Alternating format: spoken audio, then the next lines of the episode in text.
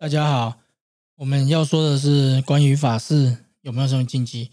因为我们也是会怕说，哈，我做了这个法事之后，会不会我触犯到什么，然后导致前功尽弃？这样子大家也没什么意义嘛。那我们这边在说明这个禁忌的时候，我们会先说明说，大多数人都会拿一些禁忌来跟我们问，会不会不应该做这条？会不会不应该做什么东西？那我们先以这个部分去说。那再来，我们一定会提到一个，就是说关于老佛爷法事禁忌里面，他的论点是什么？那他根据的理论又是什么？这是属于我们这边的禁忌。那通常只要你有在我们这边供法事的话，通常在后续做法的一个环节里面，我们的客服也都会直接去跟你们告知说明啊，所以这个部分倒是不用担心。那好，我们先进入主题。通常来说，大多数人来这边询问的，第一是不是不能吃牛肉，还是猪肉，还是什么东西？那再来第二点就是说，哎，是不是不能跟其他人有什么关系啊，性关系啊，还是什么等等之类的？那再来这两个是就是要吃素啊，这两个是比较多人问的。那通常。我们都会直接说，哎，在我们这边禁忌是不用担心有什么吃猪肉啊，什么东西你都可以正常吃，你也不用特别吃素。为什么？因为通常我们这个禁忌在我们的观点里面，它是属于戒条的一个部分，那就是避免我们犯错嘛，就其实就是类似公司的规章条款而已啊。只是大多数人没什么在管公司规章条款了。那目前哈，我们要说的是说。这个禁忌它是来自于戒条嘛？那什么说什么不能吃猪肉那些那些其实是五戒之一嘛？那不能什么发生关系，那个是属于不淫乱嘛？那可是做这个法事，他究竟需不需要去守这个五戒？我觉得这才是关于这个禁忌的一个论点。那通常来说，我们是属于普通的一个信众。并不是一个非常虔诚的佛教徒，并不是一个已经皈依三宝的佛教徒。所以说，第一，我们认为他是不需要去守戒的，这是我们的重点。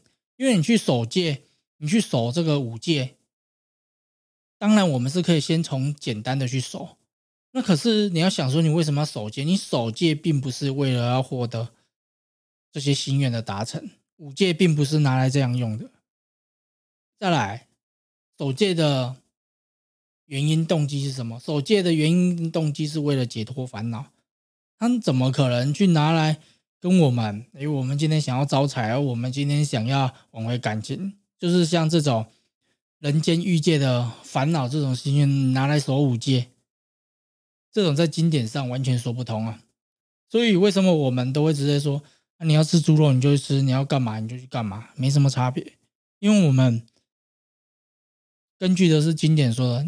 今天并不是一个皈依三宝的信众，今天你也不是一个很虔诚的，就是就是每天在这边吃斋念佛的信众，所以并没有去遵守五戒的必要性啊。那再来一个重点就是说，哦，我们去守的这些戒条，我们目前不去做太别特特别深入。因为这不是这一篇的重点，重点是法师的禁忌有什么？通常所谓的法师的禁忌，哦，它会根据不同的，你可能是在其他地方做还是怎样，他们可能有他们自己的禁忌。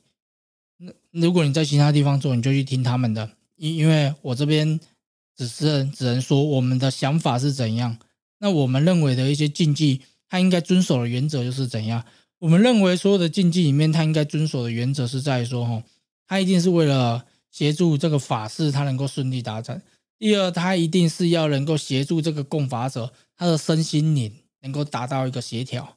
因为很多信众来我们这边供法，他的内心其实是慌张的，他内心是一定是充满烦恼，感觉很痛苦，吃不下饭，然后每天睡不着，然后觉得天都快要灭亡了，比现在的这个武汉肺炎更严重。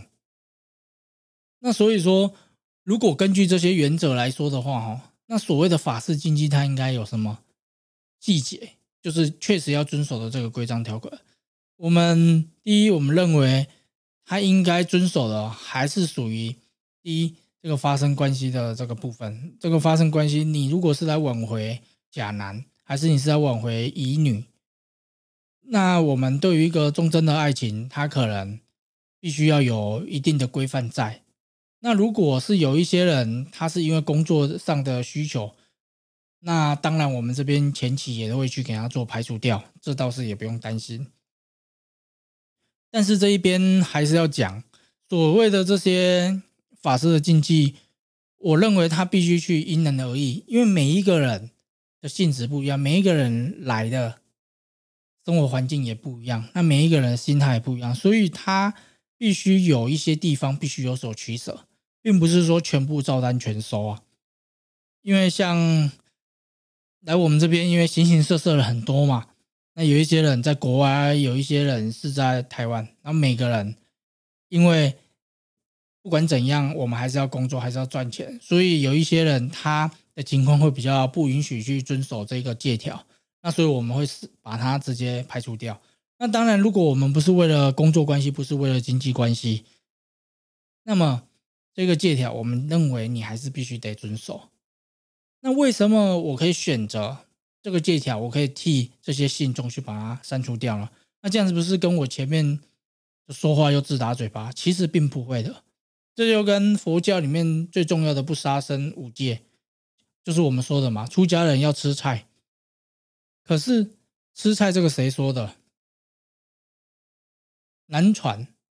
泰国佛教也是吃肉，你一些西藏的喇嘛他们也是有在吃肉。为什么？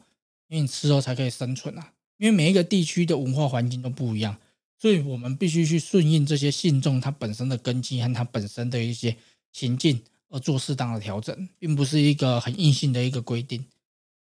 那再来就是说，哈，我们其他的一些禁忌，其实我们觉得它并不是一个原则性的，所以我就不在这边特别做说明。因为那些事后客服都会去发，但是所谓的原则性的禁忌，它的目的一定是为为了提高这个法事的成功率，为了让这个法事可以顺利落幕。再来，他一定要去协调这个信众的身心灵，因为这个信众他是很慌乱的，所以我们必须去协助他，可以去把他内心的这些烦躁去把它降下来。所以我们必须去做一个适当的引导。那再来就是说，哈。最重要的还是在于这个里面有提到一个部分，五戒里面有一个不妄语，就是我们的话要怎么说啊？如果你是已经供法的人，那我们都会跟你说，存好心，说好话，做好事。那这个话我们要怎么说？不要去骂别人，还是说你去开一些假账号去骂别人？还是因为我们很常遇到嘛？我有有一个女的，我们觉得她超强，她开了三十几个账号。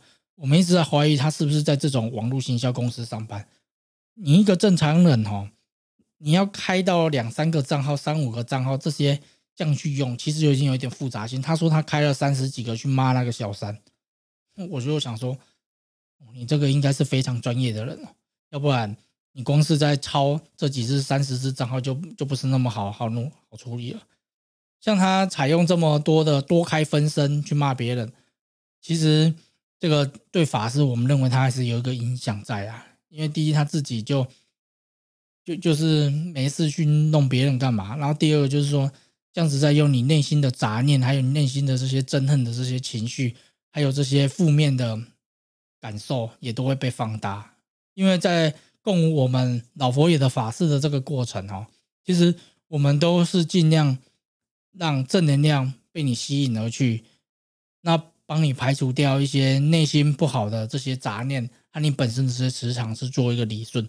所以很多人都说，供了老佛爷法师之后，我们的财运、工作、人缘各方面其实都会越来越好。这不是随便讲的，因为我们这是一个比较全方位的梳理。因为很多东西它并不是只有单一个环节，它是一个一整个系统，全方位的去做处理啊。就像汽车一定要四个轮子嘛。你三个轮子这怎么跑？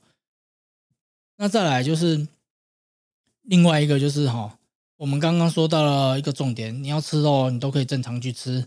那第二个就是说哈，这个关系上面要正常一点，稳定，不要太太混乱。那第三个就是说哈，我们刚刚说的这个不妄语这个部分啊，还是要常常口说好话。我们认为这个它应该也算是法事的禁忌之一啊。那再来，其实关于法师的禁忌，我们认为这几个是影响我们法师它最主要的一些因素。